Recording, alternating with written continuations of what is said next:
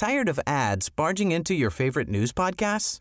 Good news. Ad-free listening is available on Amazon Music for all the music plus top podcasts included with your Prime membership.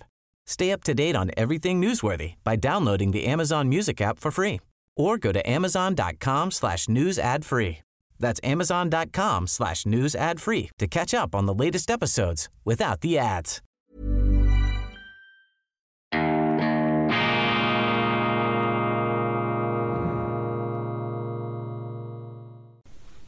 Grüezi miteinander. Einen wunderschönen guten Morgen, meine sehr verehrten Damen und Herren. Ich darf Sie herzlichst begrüßen bei Weltwoche Daily, die andere Sicht. Unabhängig, kritisch, gut gelaunt am Dienstag, dem 17. Mai 2022. Ich beginne mit einer erfreulichen Nachricht aus unserem Hause.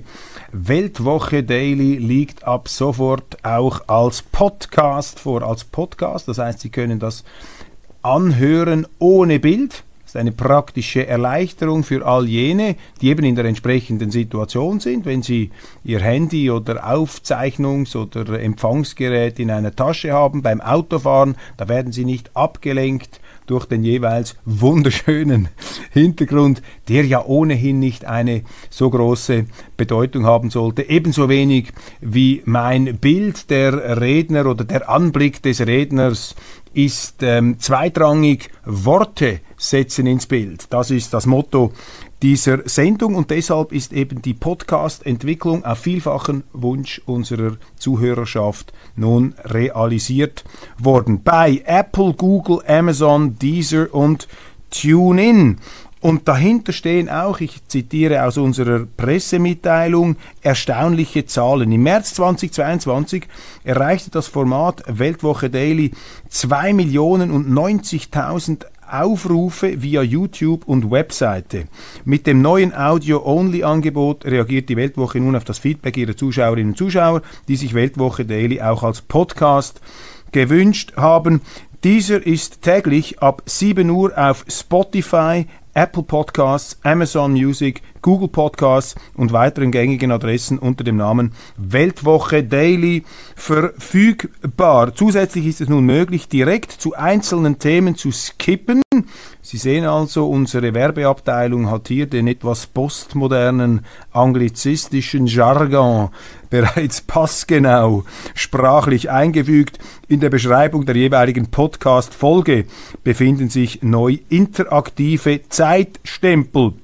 Erstmals kommuniziert die Weltwoche auch Videostatistiken zur Weltwoche Daily. Von den mehr als zwei Millionen Aufrufen monatlich entfallen circa 600.000 auf weltwoche.ch und circa 1,4 Millionen Aufrufe auf YouTube. Damit gehört die Weltwoche zu den meist aufgerufenen Schweizer YouTube-Kanälen. Sie erreicht auf der Videoplattform ein Vielfaches an Aufrufen von bekannten Talksendungen wie zum Beispiel Schawinski, der Talk auf Blue Entertainment oder sämtlichen SRF Videoformaten. Auch das Wachstum ist erfreulich.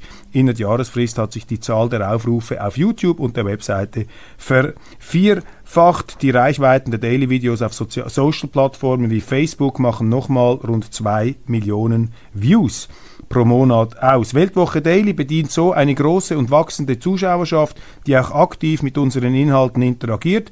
Was die Anzahl der Kommentare auf YouTube betrifft, ist Weltwoche Daily der Spitzenreiter unter den Videokanälen der Schweiz. Die Videos werden zudem sehr gut bewertet und weisen eine durchschnittliche Zustimmungsrate von 98 Prozent auf. Meine Damen und Herren, das ist natürlich Ihr Verdienst. Ganz, ganz herzlichen Dank für diese Rückmeldungen, für diese Rückkoppelungen, auch die Weiterempfehlungen.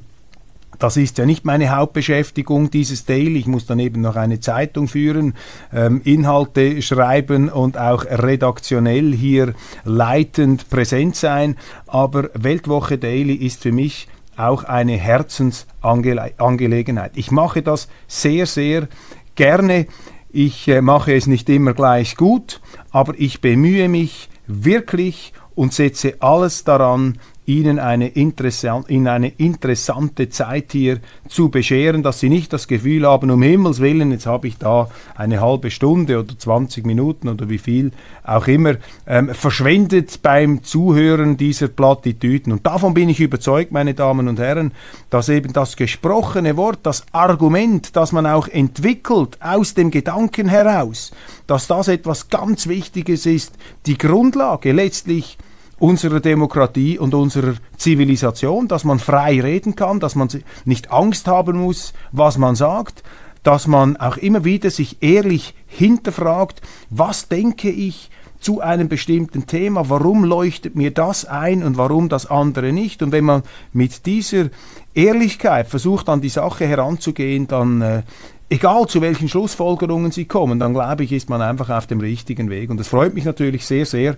äh, und wirklich ganz besonders ist motivierend und euphorisierend, dass so viele Menschen hier äh, dabei sind und äh, seien Sie versichert, ich werde mir äh, alle nur erdenkliche Mühe geben, um Ihnen eine interessante, lehrreiche und nicht zuletzt auch unterhaltsame Zeit in dieser Sendung zu garantieren, zu bieten.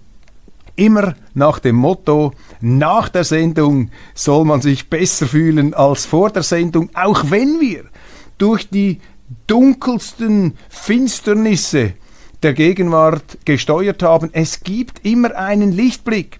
Und ich habe gerade ein Interview gemacht mit dem äh, bedeutenden deutschen Sozialdemokraten Klaus von Donani, eine Riesenfigur, Jahrgang 1928, ein Jahrhundertzeuge, mittlerweile bedeutende Familie mit ähm, internationalen Beziehungen. Ungarn spielt da hinein, die Bonhoeffer Familie, die Widerstandskämpfer in der Nazizeit. Auch ein anderer Verwandter von äh, Donani war hier im Widerstand gegen Hitler tätig. Er selber dann eine große Karriere als Jurist und Politiker, vor allem äh, natürlich in der SPD, als Bundesminister, als äh, Bundestagsmitglied, als Parlamentarier und dann als regierender Bürgermeister von Hamburg, Klaus von Donani, der Hanseat oder der Wahlhanseat, hat ja auch in Berlin gelebt, einen Teil seiner Kindheit dort verbracht. verbracht. Und äh, die ähm, hanseatische Seite ist uns Zürchern sympathisch. Kursiert ja eine irrige Meinung, ist da im Umlauf über die Zürcher, dass wir da Alpenländer seien. Da wird ja die Schweiz immer etwas äh, verallgemeinert den Alpen zugeschlagen. Nichts gegen die Alpen, die Freiheit der Berge, nichts gegen die Elbler und gegen die Bergler. Große Bewunderung. Aber das ist eben auch das Interessante an der Schweiz. Ähm, die Zürcher, die Basler, wir sind keine Alpenländer. Wir sind vielleicht mentalitätsmäßig näher bei den Hamburgern als bei den Münchnern oder bei den Tirolern. Protestantisch, arbeitsam, etwas schmallippig von Zeit zu Zeit und nicht immer sonderlich amüsant, aber äh, trotzdem geschaffig und äh, nicht gänzlich unerfolgreich und das verbindet uns natürlich mit den Hanseaten. Und er, ähm, Klaus von Donani, hat in einem Gespräch natürlich über die ganze Situation Russland, Ukraine, äh, nachdem wir zu ziemlich ähm, beunruhigenden Zwischenfazits gelangt sind, habe ich ihn gefragt, ja, was ist denn für Sie eigentlich der der Lichtblick, was ist das, das, das Optimistische jetzt? Woran halten Sie sich fest, um die Hoffnung nicht zu verlieren? Und dann hat er etwas sehr Interessantes gesagt. Er hat gesagt, für ihn ist der größte Hoffnungsschimmer das Volk. Das Volk, die Leute.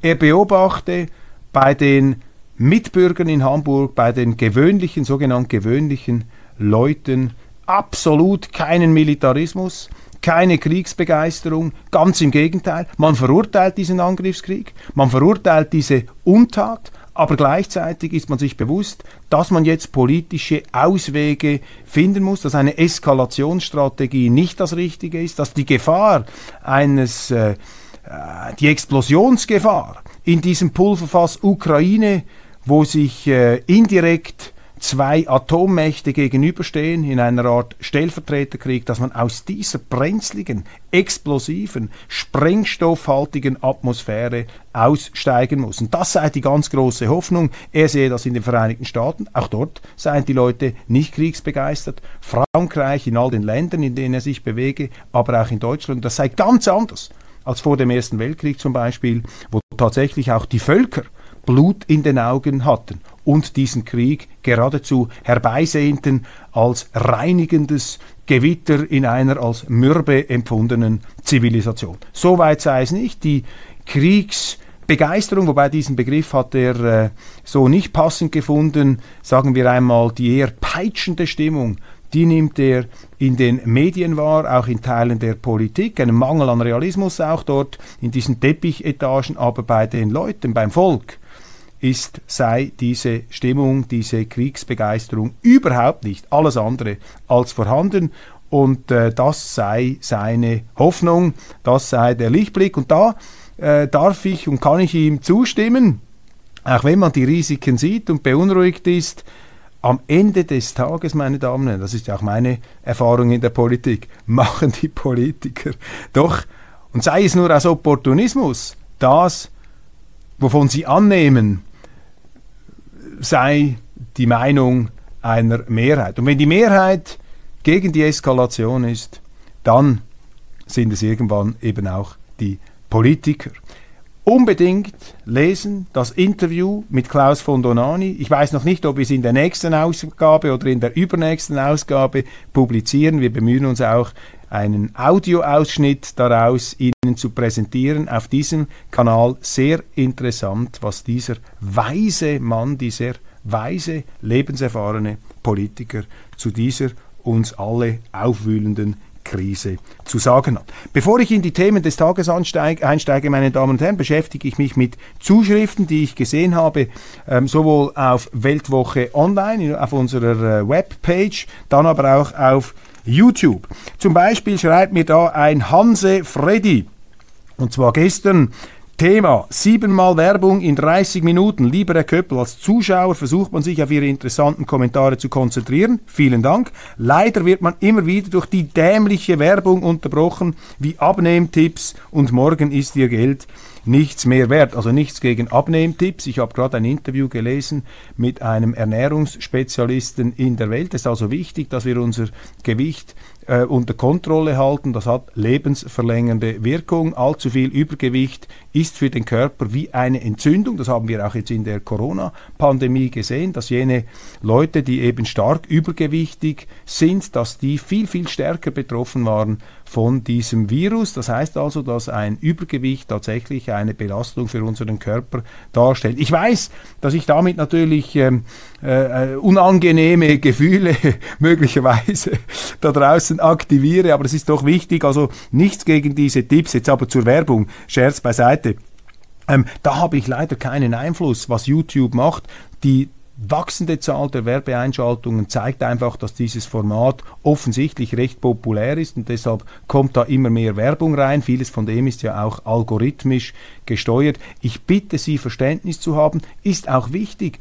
Durch diese Werbung wird dieses Programm auch mitfinanziert. Das ist der Kreislauf der Wirtschaft. Es gibt ja auch Möglichkeiten, da etwas nach vorne zu, spiegel, äh, zu spielen, zu, sp äh, zu ähm, spulen. Manche Produkte sind auch sehr, sehr interessant, äh, wo man sich drin wiedererkennt, andere vielleicht etwas weniger. Ich kann das leider da nicht beeinflussen, das tut mir sehr leid. Ich bitte einfach um Verständnis. Dann zur Schweizer äh, Ausgabe von gestern, da gab es sehr, sehr viele Rückmeldungen zum Thema Organentnahme, empörte Rückmeldungen. Hier zum Beispiel Privatier, so sein Name in den ähm, Foren, die Organe sind nun Staatseigentum, eine Pflicht kann keine Spende sein. Das ist auf den Punkt gebracht, ähm, lieber Privatier. Das ist genau der Vorgang, den wir jetzt beobachten. Mein Körper gehört nicht mehr mir, ganz im krassen Gegensatz zur jetzt wieder da und dort aufbrandenden Abtreibungsdebatte im Zusammenhang mit diesem Gerichtsurteil oder diesem ähm, geleakten, ähm, an die Presse durchgestochenen Vorbereitungspapier zu einem Gerichtsurteil, das sich mit der Abtreibungsfrage beschäftigt. Übrigens in den USA nicht, dass das oberste Gericht jetzt gesagt hätte, die Abtreibung ist illegal. Das ist gar nicht der Entscheid, obwohl das so in der Schweiz, auch in der Schweiz kolportiert wird. Fake News. Das Gericht hat entschieden, dass diese Frage der Abtreibung, wie man mit dem ungeborenen menschlichen Leben umgeht, dass diese Frage eben nicht richterlich landesweit entschieden werden kann aufgrund einer sehr fantasievollen und kreativen Auslegung der amerikanischen Verfassung, sondern dass das eben zurückgegeben werden muss in die Mitgliedstaaten, in die politische Debatte ähm, auf die Stufe der Mehrheitsentscheide. Die Demokratie soll das entscheiden. Und hier sehen Sie auch die Verlogenheit der Linken in den USA. Die wollen gar nicht, dass eine demokratische Auseinandersetzung stattfindet. Sie wollen, dass die Richter in ihrem Sinn entscheiden. Das ist die Diskussion, die wir jetzt haben in den USA, wo die Linken auf die Barrikaden steigen. Es gibt sogar Politiker, die sagen, wir brauchen jetzt einen landesweiten Protest, wie bei diesem George Floyd-Fall, wo über Monate hinweg amerikanische Innenstädte, am meisten in demokratisch regierten ähm, äh, Gliedstaaten, dass Innenstädte geradezu in Schutt und Asche gelegt wurden. Das ist jetzt ein bisschen übertrieben gesagt, aber die haben Amtsgebäude mit Brandfackeln angegriffen, da wurden Geschäfte geplündert, es wurden Polizisten umgebracht unglaublich. Also äh, das, was wir im Kapitol gesehen haben, im Quadrat, und zwar über Monate hinweg, darüber haben die Medien bei uns kaum geschrieben. Und hier befürchten nun die Kritiker dieser äh, Demokraten eine ähnliche Entwicklung, dass jetzt äh, die Linke in den USA, weil sie spürt, dass ihr die Fälle da davon schwimmen, dass man da jetzt auf der Straße diesen Protest mobilisiert ähm, für die Abtreibung gegen diesen Gerichtsentscheid. Der ist ja auch geleakt worden damit von irgendeinem ähm, Gegner dieser Entscheidung, dieser Argumentation. Argumentation, damit jetzt eben der Volkszorn bzw. der geschürte linke Zorn hier mit öffentlichem Druck dieses Urteil des Gerichtshofs nochmal zum Einsturz bringt. Und ich sage noch einmal, egal wie Sie zur Abtreibungsfrage stehen, dass diese Frage nicht gerichtlich entschieden wird, sondern politisch entschieden wird. Also das finde ich 150 Prozent richtig. Dagegen können wir uns nicht stellen als Schweizer. Wir sind nicht für den Richterstaat. Und äh, ja, diese ähm, Abtreibungsdebatte, da ist ja das Argument, mein Körper gehört mir, mein Bauch gehört mir. Bei den Organen wird jetzt das aufgeweicht. Bisher war es so, das ist auch eine Frage, die gekommen ist, was bedeutet das nun? Ja, das bedeutet jetzt, dass Sie explizit festhalten müssen, Ihren Willen bekräftigen müssen, auch gegenüber Ihren Verwandten, dass Sie nicht wollen, dass wenn sie in ein terminales, angeblich terminales Koma fallen, wenn sie in diesem Limbo Zustand sind, zwischen nicht mehr leben, aber auch noch nicht ganz tot sein, dass man ihnen dort nicht automatisch die Organe entnehmen kann.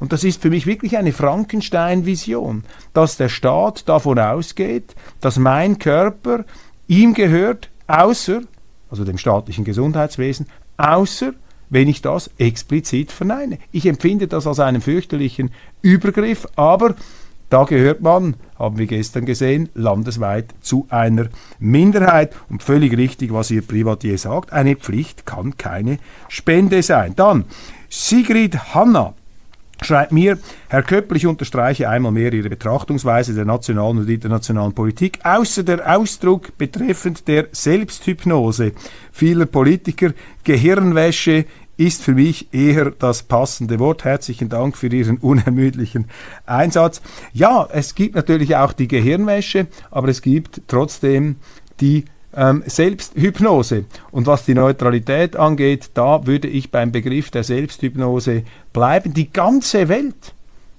hat festgestellt, dass die Schweiz im Ukraine-Krieg nicht mehr neutral ist. Der amerikanische Präsident hat es gesagt in seiner State of the Union Address. Die New York Times hat es getitelt.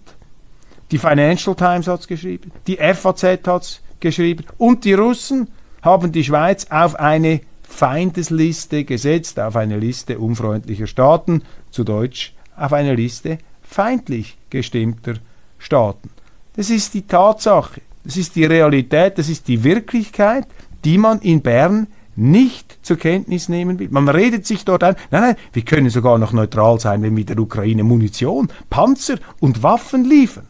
Also da ist man in einer Art Kabuki-Theater angelangt, wo sich die Leute etwas vorgaukeln. Sie machen genau das Gegenteil von dem, was sie eigentlich zu tun glauben. Sie zertrümmern die Neutralität und reden sich gleichzeitig ein, nein, nein, jetzt sind wir erst recht neutral, indem wir nur noch für die Ukraine sind, indem wir Konferenzen machen, wo nur die Ukraine eingeladen ist, indem wir ein World Economic Forum machen, das man jetzt umbenennen kann, in Western Economic Forum, wo die Ukraine einen riesen Auftritt haben kann, eine gigantische Bühne, die Russen sind ausgeladen worden und die Chinesen kommen jetzt gar nicht, ähm, dass das sei jetzt die Bekräftigung einer neuen, einer neuen Neutralität. Das ist wie bei George Orwell. Newspeak, Neusprech, neue Neutralität, da merken Sie, dass die Protagonisten im Zustand der selbst fabrizierten Wirklichkeit, der Halluzinationen oder eben der Selbsthypnose angelangt sind. Nelly Rose, was bedeutet jetzt das Resultat der Organentnahme? Darüber haben wir gesprochen. Dann ein Hardy Baum. Warum so kompliziert analytisch? Schon allein einen Krieg, das heißt einen Angriff mit Waffengewalt verstehen zu wollen, ist aus der Zeit und krank. Nein, Hardy, das ist eben nicht krank. Es spielt schon eine Rolle, wer einen Krieg anfängt oder wer einen Krieg unvermeidlich gemacht hat. Das ist matchentscheidend, um nämlich aus dem Krieg wieder herauszukommen. Sie müssen, Sie müssen doch wissen, wer Ihr Feind, wer Ihr Gegner ist. Und als Schweizer können wir sagen, solange wir selber nicht angegriffen werden, müssen wir nicht sagen, wer ist unser Feind, sondern wir können sagen, das ist die Seite, das ist die andere Seite. Und wir versuchen hier als neutrales Land eine Plattform zu bieten, wo man wieder eine Verständigung finden kann. Es kann Situationen geben, wo das leibhaftige Böse sich austobt auf diesem Planeten. Aber meine Erfahrung ist eben, dass diese Rhetorik von Gut und Böse führt eben in die Irre. Sie wird den Unterschieden nicht gerecht, sie unterschätzt sozusagen die Unterschiede der ähm, Kriegsparteien, aber sie überschätzt gleichzeitig die Kluft dazwischen. Und ähm, wissen Sie, man kann nur daran erinnern, noch keine Großmacht. Und Angriffskriege gehören, sind fast das Lebenselixier der Großmächte. Und sehr viele Angriffskriege haben die Amerikaner gemacht im Verlauf der letzten 50 Jahre. Keine Großmacht würde sagen, wir zertrümmern das Völkerrecht, wir sind gegen das Völkerrecht, wir haben das Völkerrecht verletzt. Natürlich nicht. Sagt immer der Angreifer sagt, nein, nein, ich bin dem anderen zuvorgekommen. Oder ich bin gerufen worden. Ich musste da den anderen verteidigen oder die haben uns angegriffen und so weiter. Das, äh, da sind sie dann im Dschungel der Rechtfertigungen, auch der Lügen einverstanden, aber sie müssen, sie müssen zwingend zu verstehen versuchen, was die tiefer liegenden Ursachen eines Kriegs sind, wenn sie das nicht tun, wenn sie sich nur diesen Feindbildern ausliefern, dieser, diesem schäumenden Hass, diesem peitschenden Hass, dann werden sie keine Lösung, keine politische Lösung finden können. Dann ein Förster 7 schreibt mir, lieber Roger Köppel, herzlichen Dank für das heutige Daily zu Ihrer Aussage, dass wir neben dem zusätzlichen Geld für die Frontex auch unsere Grenzen besser schützen sollen, kommt mir die Aussage von Václav Klaus in den Sinn. Wenn du in einem Land lebst, wo man dich für das Fischen in einem Teich bestrafen kann und gleichzeitig jeder deine Landesgrenzen überschreiten kann, dann weißt du, dass du in einer Bananenrepublik lebst, angekommen bist. Ja, das stimmt. Wenn man für eine Parkbuße mit Gravier, äh, für ein Parkvergehen mit gravierenden Bußen rechnen muss, und gleichzeitig können andere illegal die Grenze überschreiten. Oder jetzt wie in der Stadt, in der Stadt Zürich bekommen sie die Illegalen noch eine Art äh, Aufenthaltsberechtigung, eine Citycard, einen Pseudo-Ausweis. Da merken sie, der Rechtsstaat spielt keine Rolle mehr. Der Rechtsstaat wird einfach an die Wand gefahren hier in diesen linksgrünen Städten. Die halten sich gar nicht mehr ans Recht. Die halten sich auch nicht an die Migrationsgesetze. Übrigens in den USA gibt es das auch. Die sogenannten Sanctuary Cities. Da sind sehr, sehr viele illegale Zuwanderer ähm, drin. Die werden geradezu ähm, magnetisch äh, angezogen. Und die äh, eben linken Regierungen sagen, nein, das ist gut, die Illegalen sollen kommen. Also diese Zuwanderungsgesetze, die werden mit behördlicher Toleranz hier einfach ausgehebelt. Das geht nicht. Und wenn Sie das zulassen, das haben Sie sehr gut hier dargestellt, äh, lieber Förster 7, dann ähm, fördern sie eine Wahrnehmung, in der wesentliche Teile der Bevölkerung, vielleicht die Silent Majority, Majority die schweigende Mehrheit, die das Gefühl haben, ja, für uns gelten die Gesetze, aber andere, für die Klientelgruppen der Linken, gelten diese Gesetze nicht mehr. Dann haben wir äh, hier noch eine Mitteilung bekommen. Habe ich nicht aufgepasst? Kein Wort über das kantonale Zürcher Klimaschutzgesetz, welches gestern, also vorgestern, angenommen wurde und in die Kantonsverfassung geschrieben wird. Scheint so, dass die Zürcher noch genügend finanzielle Mittel zur Verfügung haben. Wenn schon niemand das Klima retten kann, so können es jetzt die Zürcher mit einem großen Obolus an die grüne Sekte tun. Was ihnen blüht, merken sie erst, wenn sie zu Fuß und mit dem Velo zur Arbeit gezwungen werden, sofern es noch Angebote an Arbeit gibt.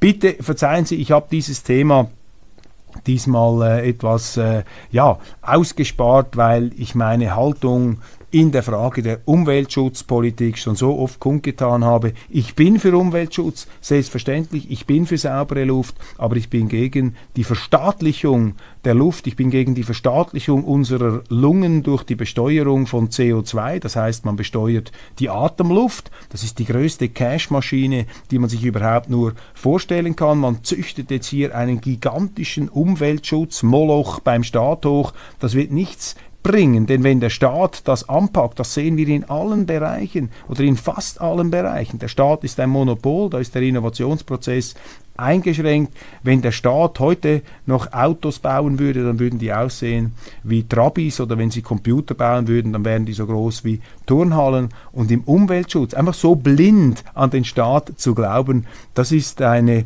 Auffassung, das ist eben Sozialismus, Klimasozialismus und da bin ich dagegen. Ich bin für eine Klimapolitik auf der Grundlage technologischer Innovationen. Deshalb muss sich der Staat zurücknehmen. Man muss die Bürger entlasten, man muss die Unternehmen entlasten, man muss den Markt spielen lassen. Auch mit Milliardensubventionen stimmt auch etwas nicht mehr. Wenn die Leute nicht von sich aus alles unternehmen, um den Fortbestand ihrer Spezies, wie es heißt, es geht ja um den Untergang der Menschheit, wenn äh, sie das nicht von sich aus oben auf die Prioritätenliste setzen, ähm, äh, dann hat das vielleicht auch damit zu tun, dass äh, das Dringlichkeitsgefühl, das bestimmte grüne Politiker empfinden, die vor allem auch finanziell massiv profitieren von dieser Klimapolitik, dass eben viele Bürger das gar nicht teilen.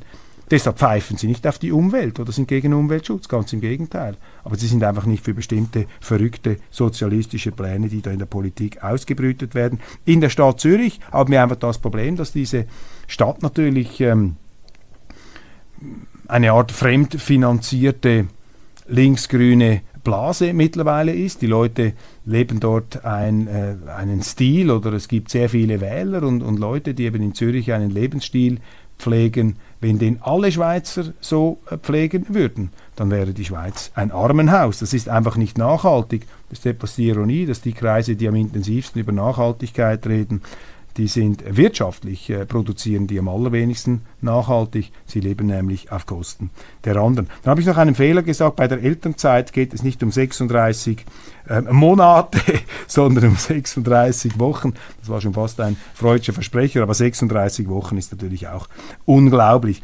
Dann interessant hier, ich habe das gestern kurz angesprochen, es gibt ja in der äh, Kantonalzürcher SVP ähm, Momente der Selbstinfragestellung, Kritik an bestimmten äh, Parteiexponenten, interne Diskussionen. Ich habe jetzt hier ein Schreiben gesehen, auch aus einer Sektion, wo da zwei Leute abgewählt wurden. Einer wurde gewählt und da schreibt äh, der Kollege, offenbar ist dem Souverän die Partei Zugehörigkeit eben oder eben auch nicht wichtiger als die Qualifikation der Kandidaten. Das ist, das ist so ein Narrativ, das ist so eine Erklärung, die sich jetzt ausbreitet dass die Marke SVP für gewisse Parteiexponenten auf der lokalen Ebene zu einem Handicap geworden sei. Mit anderen Worten, man scheint sich da ein bisschen für, die, für den Parteinamen zu schämen. Es gab offensichtlich auch äh, da und dort Bemühungen auf entsprechenden Kandidatenplakaten das Parteilabel nicht ähm, abzudrucken, nicht aufzudrucken. Und da kann ich nur Folgendes dazu sagen. Ich glaube, der, der schnellste Weg in den Misserfolg einer Partei ist, wenn die Exponenten dieser Partei anfangen, sich öffentlich für ihre Partei zu schämen, wenn sie da alles Mögliche und alle anderen beschuldigen, das ist der Weg in den Untergang. Es ist übrigens auch nicht glaubwürdig. Wenn sie sich schämen für eine Partei und trotzdem noch in dieser Partei bleiben, dann sind sie ja nicht wirklich konsequent und können dadurch auch nicht überzeugen. Viele leiden natürlich darunter, vor allem auch etwas jüngere Politiker, dass wenn man in einer bürgerlichen Oppositionspartei dabei ist, wie das die SVP ist, dass man dann eben auch Gegenwind hat, weil sie natürlich in bestimmten Positionen EU, aber auch Rahmenvertrag, Neutralität, Steuern, Abgaben, Belastungen, da ist die SVP natürlich eine unbequeme Stimme der Vernunft, ein knurrender Wachhund, der manchmal auch etwas bissig schnappt, wenn die anderen zu leichtfertig da in die Portemonnaies der Bürger greifen. Und da kann man nicht erwarten, dass einem Blumen zugeworfen werden vom politischen Gegner oder Parfümwolken aus den Medien. Ganz im Gegenteil. Aber ich kann nur Folgendes sagen. Äh, die SVP hat ja heute ein Image, das ja geradezu glamourös ist, verglichen mit dem, was ich vor 20 Jahren da angetroffen habe, als ich als Journalist ähm, erstmals etwas intensiver über diese Partei geschrieben habe. Und ich glaube, die Stärke der SVP bestand immer darin, dass sie eben das Image, die Imagefrage, was die anderen denken, beiseite geschoben hat, gesagt, das spielt doch gar keine Rolle, was die anderen über mich denken. Hauptsache, ich denke an die Schweiz, an die Schweizerinnen und Schweizer und ich setze mich dafür ein, dass da das Richtige getan wird. Und wenn natürlich äh, die, die anderen Parteien auf dem falschen Gleis sind, ja, dann brauchen sie eine große Überzeugungskraft, Standfestigkeit, auch eine dicke Haut, um hier äh, diese Fehlentwicklungen aus Sicht jetzt ihrer liberal-konservativen SVP-Weltanschauung wieder äh, einzurenken. Deshalb äh, meine Empfehlung an diese etwas leidenden SVPler, Sie müssen diese Kritik wie ein Schwimmabzeichen, wie eine Ritterrüstung, wie eine kugelsichere Weste tragen.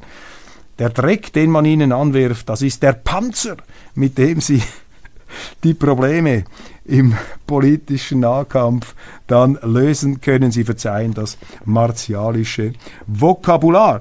Sehr geehrter Herr Köppel, ist einfach interessant, was einem da so zugesendet wird. Ich möchte nur darauf hinweisen, dass im Falle der Solomon Islands, der Solomon-Inseln, auch wieder so ein eklatanter Doppelstandard herrscht herrscht. In Asien ist es ein Thema, aber in Europa wird es anscheinend komplett verschwiegen. Die Solomon-Inseln wollen Sicherheitsunterstützung ein Abkommen mit China, allerdings ohne Militärbasen oder chinesische Waffen.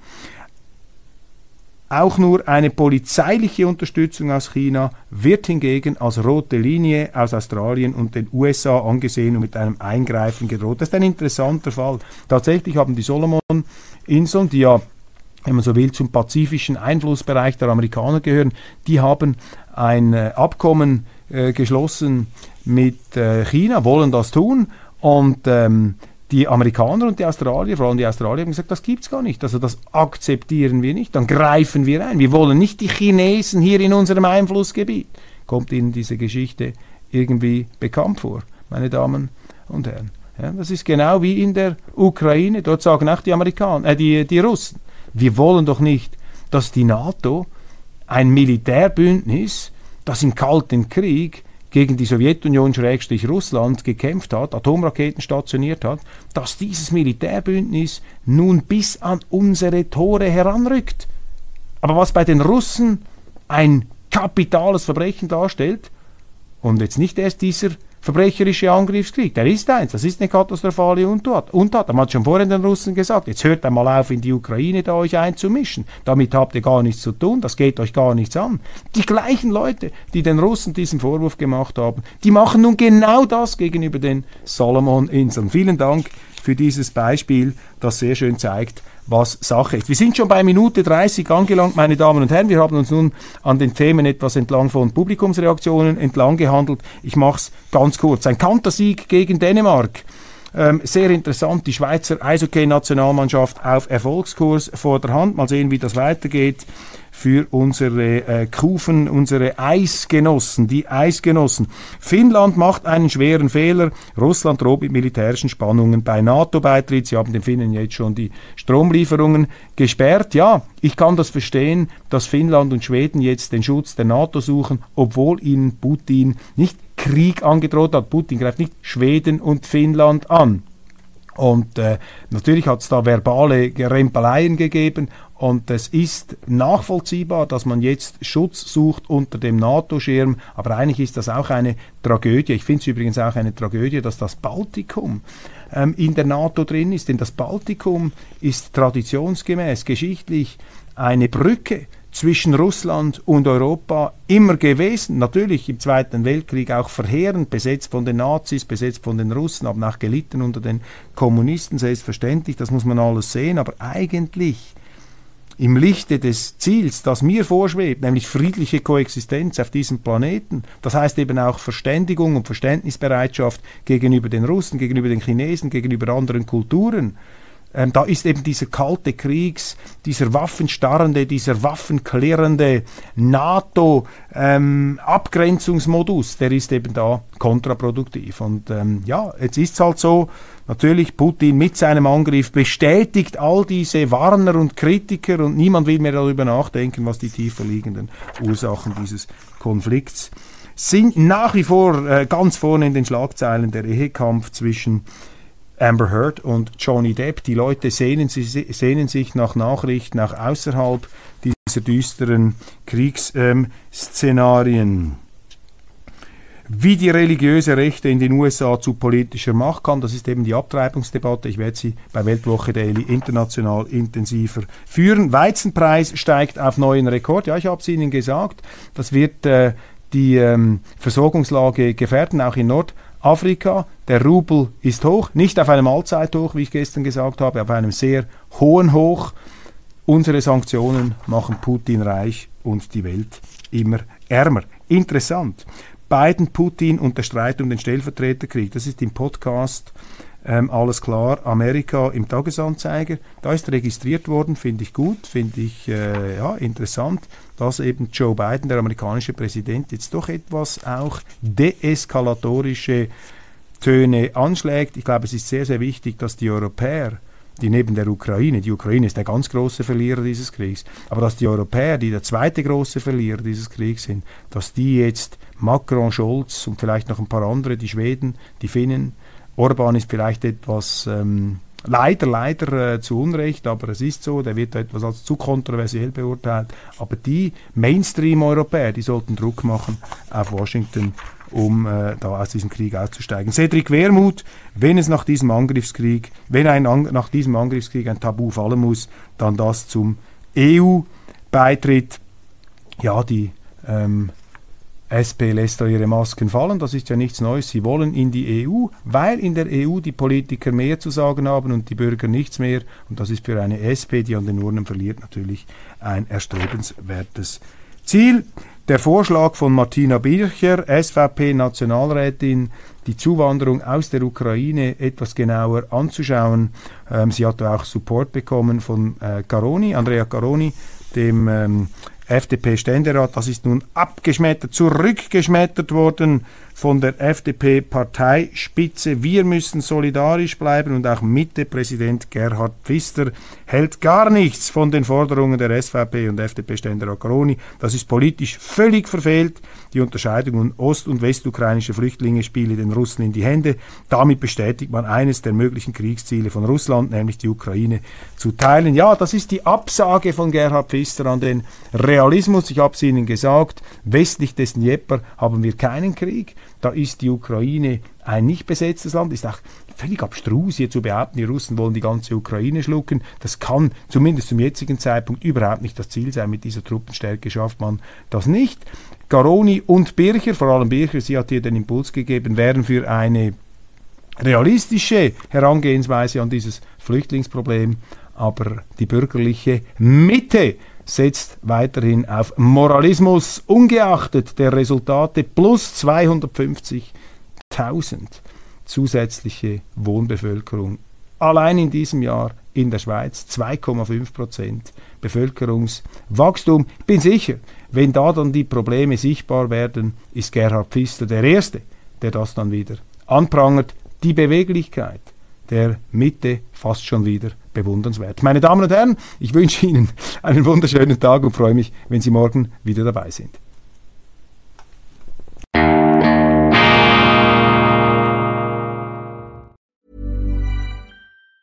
Tired of ads barging into your favorite news podcasts? Good news. Ad-free listening is available on Amazon Music for all the music plus top podcasts included with your Prime membership. Stay up to date on everything newsworthy by downloading the Amazon Music app for free or go to amazon.com slash news ad free. That's amazon.com slash news ad free to catch up on the latest episodes without the ads.